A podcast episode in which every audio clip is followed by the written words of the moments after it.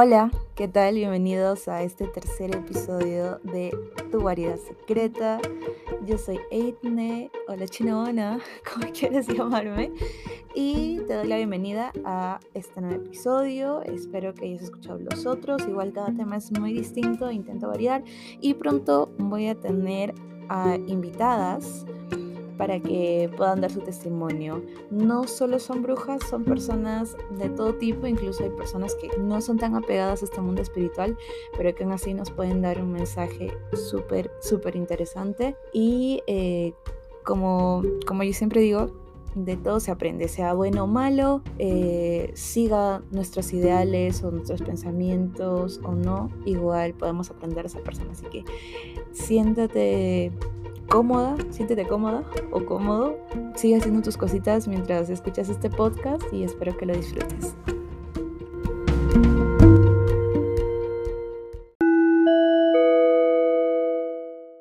Ay, ay, ay.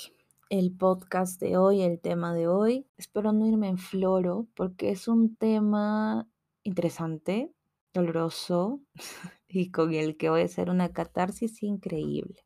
Vamos a comenzar, voy a comenzar explicando que es un trabajo de sombra, según Google, para no trabarme tanto, y según varias fuentes.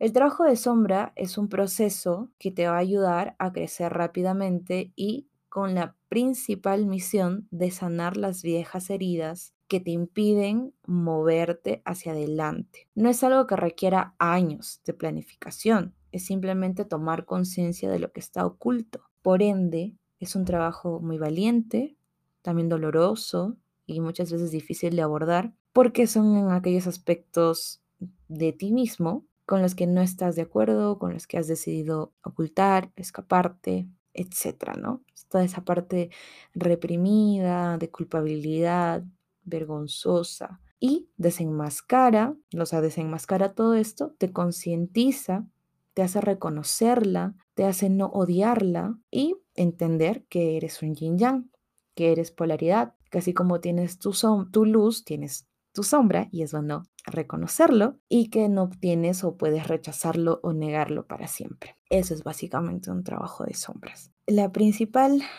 misión, como lo dije, o o el punto al que tienes que llegar no es reconocer y vivir toda la vida con que yo hice esto hice lo otro, sino reconocer que eso es algo que puede estar atajándote para seguir avanzando o para que simplemente entiendas que no todos son perfectos. Todo esto nos ayuda un montón para poder quitar de una vez esta falsa positividad de todos los influencers o de las redes sociales o que nos, nos llenan de esta falsa idea del only good vibes, del solo ser feliz, del todo está en tu mente, eh, del eres luz, somos seres de luz. Eso es mentira, eso es mentira. El promulgar la felicidad como único sentimiento válido es, o sea, corre. Cada vez que veas a alguien promulgando que todos somos felices todo el tiempo, es, es mentira. Tenemos felicidad, tristeza, tenemos luz y sombra. Somos complejos, ¿no? Y pues no vamos a poder vivir todo el tiempo en un estado de felicidad constante y sí, todo se puede y ya si me pasó algo malo, bueno, no pasa nada porque yo voy a seguir adelante, uh, o sea, es mentira. La vida misma nos ha enseñado, el universo nos ha enseñado que todo funciona con dos polos opuestos y la transición entre ellos. Entonces, hay este falso pensamiento de la sociedad, otra vez repito, que nos moldeó, como que nos ha acomodado solamente para pensar en el amor y felicidad. Y nos implantó esta idea de que los sentimientos como la tristeza, la confusión, la ira, la cólera, el desagrado, el descontento, la incomodidad debe ser escondido o, no sé, de algún modo reprimido, ¿no? Como que o sea, si tú estás feliz, salta, sonríe, dile a todos que los quieres. Pero si estás enojada o enojado, no, que no se note, no, no lo digas, no, dile en voz baja. Y eso es algo que yo, personalmente, como Eitne, como Aiko, como la china buena, sigue cayendo, ¿no? O sea, si es que yo tengo a alguien a mi costado y en mi casa me siento muy enojada, es como que intento reprimirlo, es como que no, que nadie lo note. Finge, finge, todo tiene que estar bien. Y eso me hace más daño a mí, porque recuerden que todas las emociones reprimidas por algún lado sale. El cuerpo es tan inteligente y todo está tan bien conectado que todas las emociones que no están bien masticadas y digeridas, el cuerpo lo somatiza y te, ya, alergia, dolor de estómago, gastritis, dolor de rodillas, dolor de huesos, dolor de cabeza, náuseas, ansiedad, ataques de pánico y un etcétera de cosas. Entonces, todo esto ha hecho que nosotros terminemos con un problema enorme de ser incapaces de reconocernos como personas que también tenemos esta parte oscura, esta parte fea, esta parte incómoda, vergonzosa, y no nos reconocemos en nuestra totalidad. No vivimos y no somos conscientes de que tenemos miedo y, renegamos y, queremos, no sé, reventar de ira, obviamente sanamente, ¿no? Vayan a terapia siempre, por favor. Y, y, no, o sea, no, nos da miedo esa parte nuestra, nos da miedo tener miedo, no, que nadie lo note, no, que nadie, que nadie me vea así. Y a las finales terminamos siendo robots que estamos constantemente produciendo aparentemente felicidad y serotonina y esta vida perfecta. Y realmente no somos felices porque estamos totalmente desconectados o desconectadas o desconectados con las emociones reales. Nos alejamos de esta dualidad perfecta y súper necesaria para seguir vivos, para sentirnos vivos. Y por eso, si realmente queremos de algún modo conectar con esta luz, debemos aprender también a descifrar, a interpretar, a reconocer la parte oscura. Incluso si es que vamos a sentirnos más seguros, más seguras con nuestra luz, si sabemos encontrar tranquilidad, bueno, no tranquilidad, pero si sabemos descifrar o entender o abrazar la oscuridad. Si tú eres consciente de esta parte fea, vas a valorar más tu parte linda y vas a modificar algunas conductas y viceversa.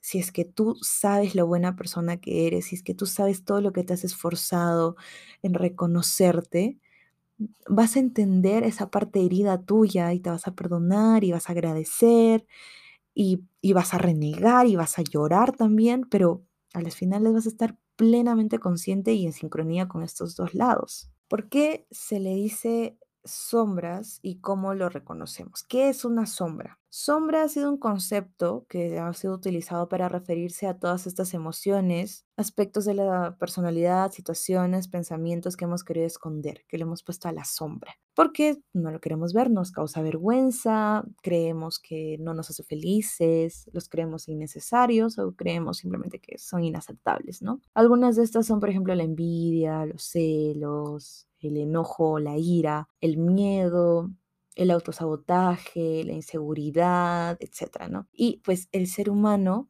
por naturaleza, va a vivir todas estas emociones y es muy dañino intentar esconderlas porque de algún modo va a salir.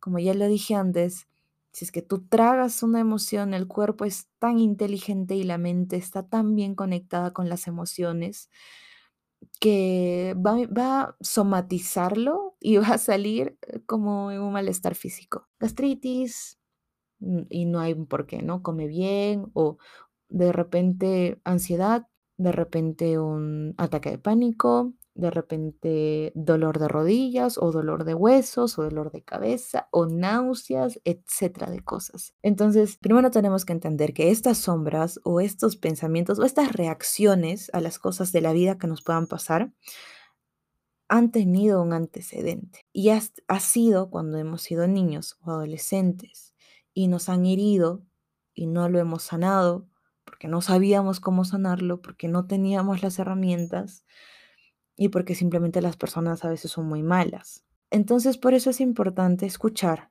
y sentir cada emoción, entenderlo, ponerle un nombre eh, para poder aprender de ellos y saber qué tan recurrentes son, en qué momento, si es que hay alguna coincidencia, si es que hay algún recuerdo que nos, o sea, el que nos, nos hace conectar con alguna situación y por eso es recurrente esa emoción que nos hace tanto daño. La idea de las sombras no es que nos hagan sentir mal o culpables o avergonzados, es más como una oportunidad para que tú sepas cómo lidiar con eso, entiendas y lo sientas, ¿no? La, la idea tampoco es bloquear y te llenes de amor, de, de perdón y puedas entender, personas también te hicieron daño, de qué manera, y si merecen tu perdón y si de algún modo merecen tu, tu respeto, tu cariño, porque vaya, hay personas a las que hemos visto toda nuestra vida, como nuestra familia, que nos pudo, que nos pudo y nos puede hacer mucho daño.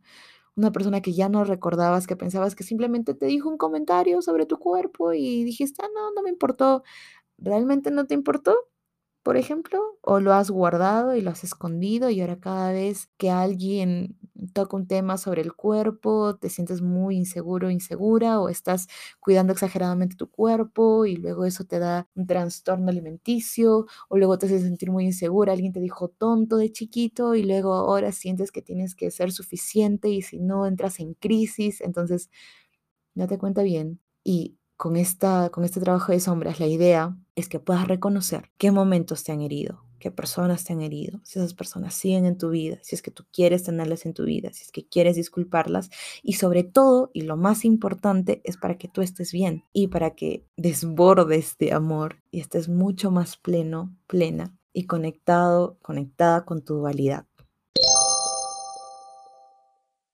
Y aquí va como yo recomiendo y como yo hago y como he juntado la terapia, eh, la terapia psicológica con ayuda del trabajo de sombras y me he ido súper bien. Igual, si es que vas a hacer esto sin compañía de un psicólogo, eh, te aconsejo que no lo hagas en un momento donde estés súper mal o estés en la parte más deep porque realmente no te va a dar tiempo para hacer nada más o vas a estar un poco bajoneado, bajoneado, pensativo, pensativa y necesita su tiempo, necesita su tiempo, su espacio. Si vas a estar con acompañamiento psicológico, pues seguramente ya lo estás haciendo, seguro estás haciendo tu proceso de trabajo de sombras y no te has dado cuenta. Entonces yo siempre recomiendo tener un cuaderno. Aquí lo que vas a hacer es reconocer tus emociones. Cada vez que te sientas incómodo o mal, bueno, mal en general, hazte estas preguntas. ¿Cómo me siento? Y trata de reconocer la emoción. Triste, enojado, enojada, confusa, confuso, desesperado, desesperada, avergonzado, irritado, irritada, y una etcétera de cosas. ¿Por qué me siento así? ¿Cuál es la raíz de este sentimiento? Explicas, es que esta persona me dijo esto y me hizo acordar a esta otra cosa que pasó. O esta persona me dijo esto y tocó esta parte de mí que no me gusta que toquen. La tercera pregunta sería, ¿qué me está enseñando este sentimiento? ¿Cuál es la lección detrás de mis reacciones? Pero eso yo no te recomendaría que lo escribas ni que lo preguntes, es simplemente una pregunta que quiero que te lo dejes para pensar y para conectar. Y ya, lo dejas ahí y te apuesto que te va a quedar retumbando en tu cabeza todo el día.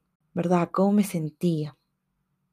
Creo que avergonzada, que me hizo acordar a esa vez.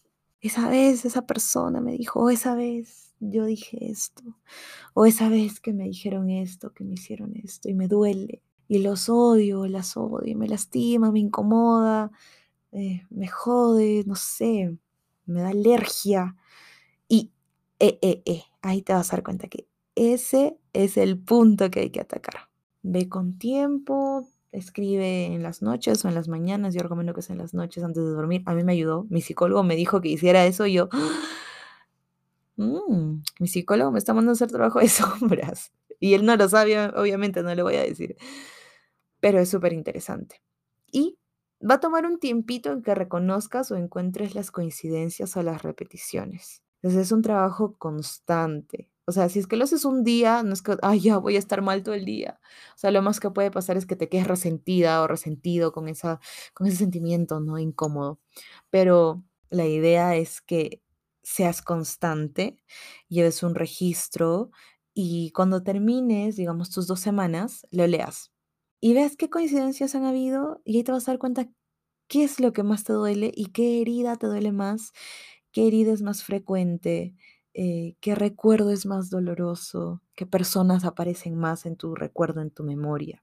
Y ahora es importante también recordar que estas sombras no te van a definir, o sea, que te hayan dicho, no sé, tonto, gorda, estúpido, no sirves para nada, de chivolo, de chivola, no te hace eso. O sea, no es una etiqueta, es, un, es literalmente un sticker que te han puesto en la frente, pero tú tienes la posibilidad de quedarte con ese sticker en la frente sin saber por qué todo el mundo te mira y se ríe, o quitarte ese sticker, leer lo que te han dicho y simplemente tirarlo, ¿no? Están aquí o están ahí esas etiquetas o esas, esos dolores para enseñarte que hay maldad en el mundo y que esa maldad te afecta. ¿Cómo te ha afectado? Hundiéndote, haciéndote daño, de repente llevándote a tomar terapia y un etcétera de cosas, pero que tú vas a hacer algo con esa mierda y lo vas a transformar, lo vas a transformar, lo vas a transformar en algo lindo, en pro tuyo,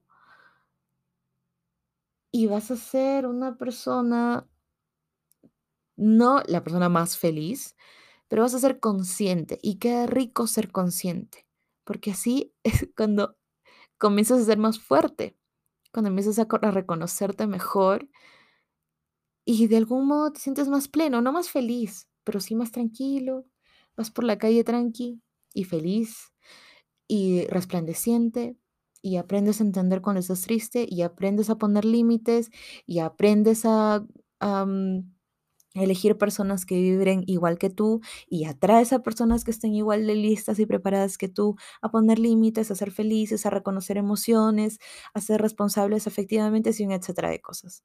La, el resultado o la consecuencia de, este, de esta decisión que vas a tomar es locasa, realmente.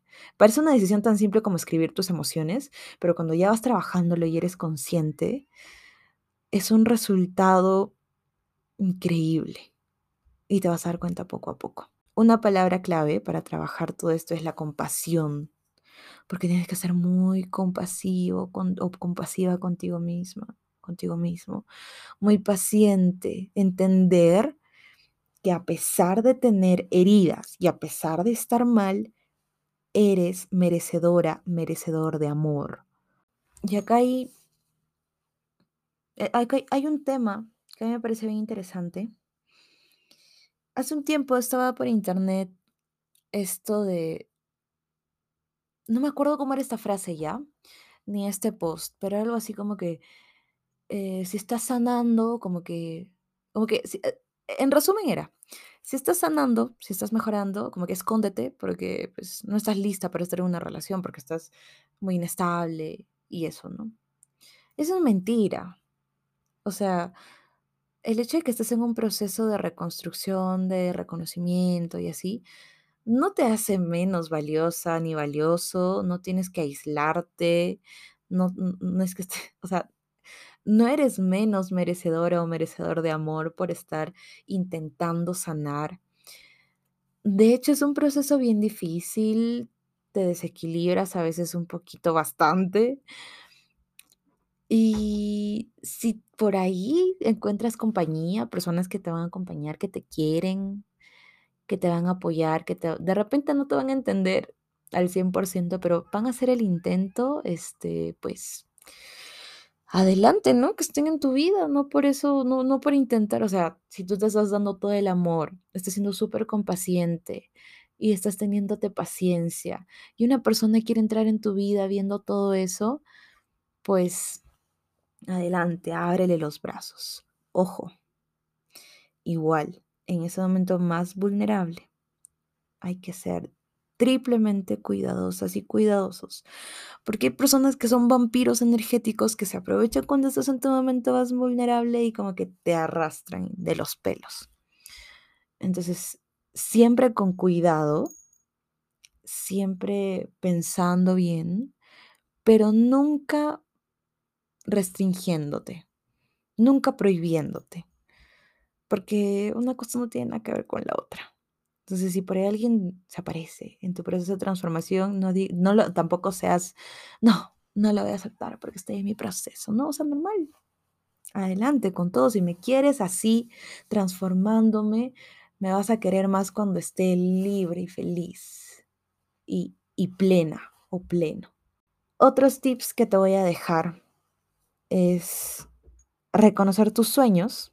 Si es que eres una persona bastante espiritual y que sueña muchas cosas, préstale más atención a tus sueños. Así estás cansado, cansado.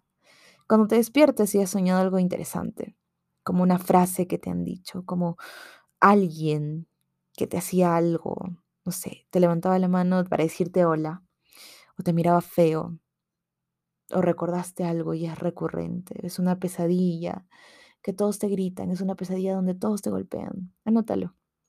Anótalo porque también te va a ayudar. Te vas a dar cuenta, no al primer día, te vas a dar cuenta a las dos semanas, al mes, porque son patrones. Porque obviamente en el sueño tu subconsciente va a actuar y te va a decir cosas. Te va, no te va a decir cosas, simplemente te van a presentar cosas que están ahí metidas y que tú no eres capaz o de repente no tomas tanta atención. Eso puede ser otra, otro tip que puedes hacer, aparte de, de escribir tus emociones. Otro también es escribir una carta. Es una cosa súper liberadora y también súper terapéutica. Mi psicólogo también me hizo hacer eso, lo cual es locazo porque yo he estado en, aún sigo creo que en trabajo de sombras. Es escribir una carta y ahí te vas a dar cuenta, vas a de algún modo materializar, nombrar todo lo que está en tu cabeza y se va a esclarecer. Puede ser una carta para ti, para alguien que te dañó, para tu yo del pasado, para tu yo de niño, tu yo de, adolescente. Al día siguiente o dentro de tres días puedes volver a abrir la carta y te vas a sorprender con lo que has escrito. Te apuesto. Es una cosa súper loca. Y es súper terapéutica porque en ese momento dices, hmm, verdad, creo que merezco una disculpa. Ok. ¿Lo puedo pedir? ¿Es prudente pedirlo? Mm, no, sí, ¿qué hago? Soy yo, fue esa persona, fueron ellos. O de pronto, perdóname por hacerte esto, no quise hacerlo, perdón por dejarte solo, perdón por dejarte sola. Y ya, y ahí te vas dando cuenta de cositas bien chéveres. Lo otro eh, son mediante rituales y visualización, en este caso serían más meditaciones, donde necesitarías cuarzos o herramientas, o bueno, o sea, herramientas me refiero como, no sé, por ahí sal, palo santo, pétalos, no sé, hay un montón de cosas, ¿no? Pero eso ya es como que ya le entras a lo esotérico y como que necesitas más cositas. Entonces, esas son algunos de los consejos, aparte de escribir en, en el cuadernito que, que te doy.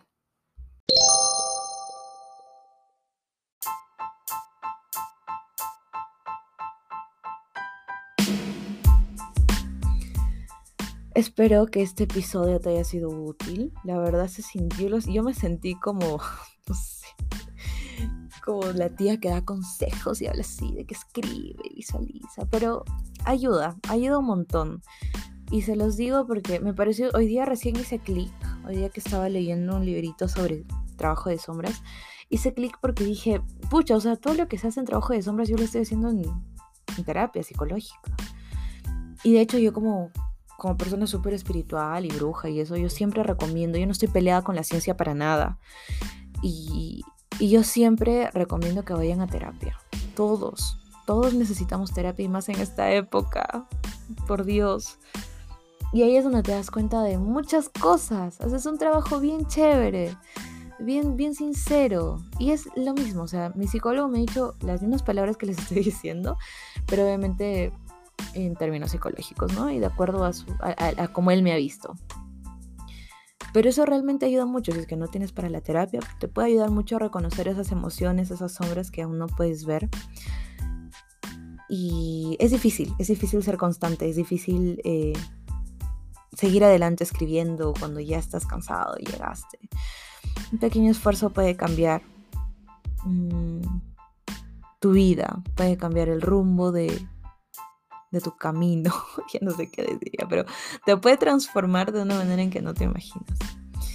Entonces espero que te haya gustado, espero lo apliques y si no lo apliques lo tengas en cuenta, eh, sepas de que hay una sombra ahí tuya, que no la ves, que no la revisas, que puede incomodarte o que puede ser el motivo por el que no te sientes al 100%, de que en cualquier momento puedes ir a revisar esa parte, en cualquier momento puedes ser consciente de eso, solamente tienes que querer y, tienes que sacrificar, esforzarte, ser disciplinado, disciplinada y responsable, ¿no?